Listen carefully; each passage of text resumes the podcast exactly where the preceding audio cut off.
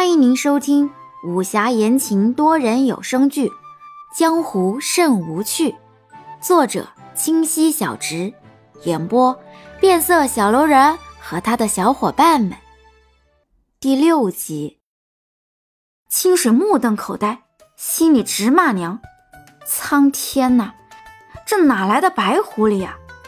都说小人与女子难养也，这世道如今变成这样了。”清水最不擅长与人争论了，在落水阁处处被人迁就，从未吵过嘴。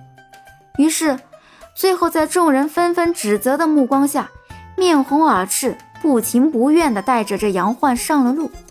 众人只当清水真的是这公子的娘子，因善妒才惹出这么一桩事儿来。哪知这得逞的狐狸躲在一旁呵呵笑，笑得清水恨死了。后来。杨焕良心发现，偷偷拉过清水，硬说自己没武功，还没爹没娘，没老婆没妾，没人疼。因昨日给清水指了路，怕那些杀手借故乱杀，非要清水贴身保护。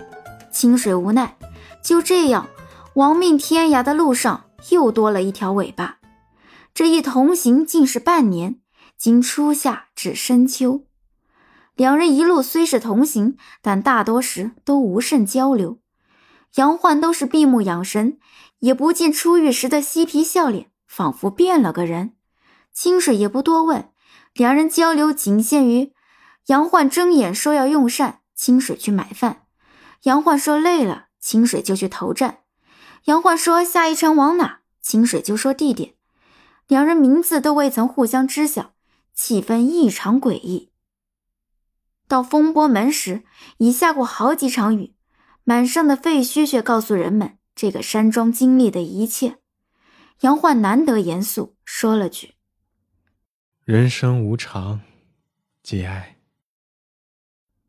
还想继续安慰下清水，就见他扭头就走，只是神情不再冷漠，带着些许光。这之后，杨焕会经常找话逗清水。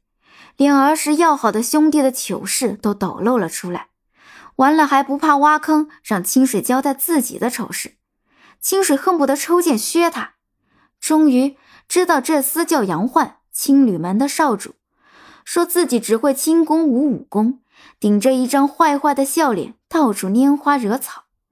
就这样一路吵吵闹闹到了广寒县，清水一路被当丫鬟使唤的都没了脾气。好在杨焕还时不时出个主意对付那新来的跟踪者，有几次让二人轻轻松松就躲了过去。所以清水想发作的时候就提醒自己：这人有用，这人有用，这人还有点用。心里默念三遍，以示麻痹自己。一到广寒县界内，清水就发现杨焕不正常了，整个人偷偷摸摸的。不住贵客栈，不进贵酒楼，不上街溜达，不进出花楼，只盼着清水干完活赶紧撤。清水也不知道为什么来这里，大概是这里离风波门比较近，兴许可以打探些消息。这日，二人在客栈进食，就见一美人走进店来。只见她容色清丽，气度高雅，清水觉得比画里走下来的还要好看。周围响起一阵口哨声，美人眼睛都没眨一下，径直来到了杨焕面前。就见杨焕求救般的看着清水，清水心里好笑，难怪最近行事如此低调，感情是惹了桃花债。这美女清水大概能猜到，广寒县地界应该是广寒县大小姐广心兰了。杨焕，你要躲我躲到几时？美人怒目道：“见众人都看过去，杨焕忙不迭地拉了美人和清水进房间。哼，你别拉我！你这一跑就是半年，你爹还以为你在我们这儿，天天找我娘要人。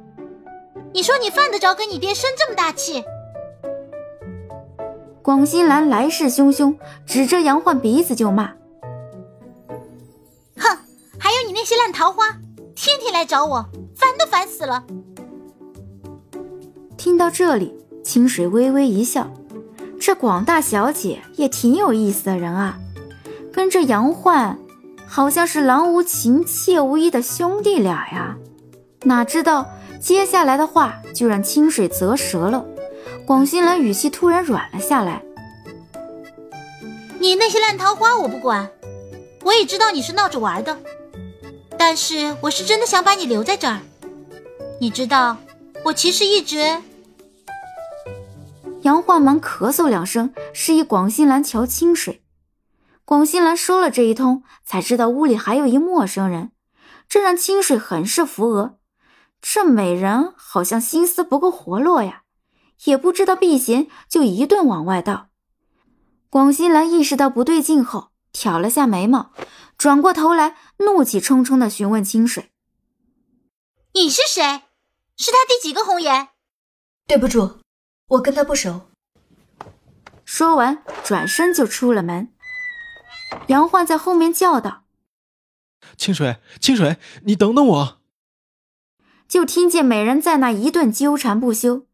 清水心里不知道什么滋味，在门外想了想，左转进自己房间，收拾收拾东西，上了路。于是两人同行至此。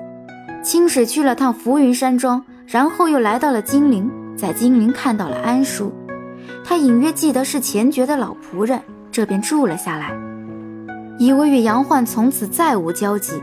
老天却开了玩笑，偏偏让自己又遇见他。也不知是福还是祸。本集已播讲完毕，喜欢请右上角点击订阅关注哦。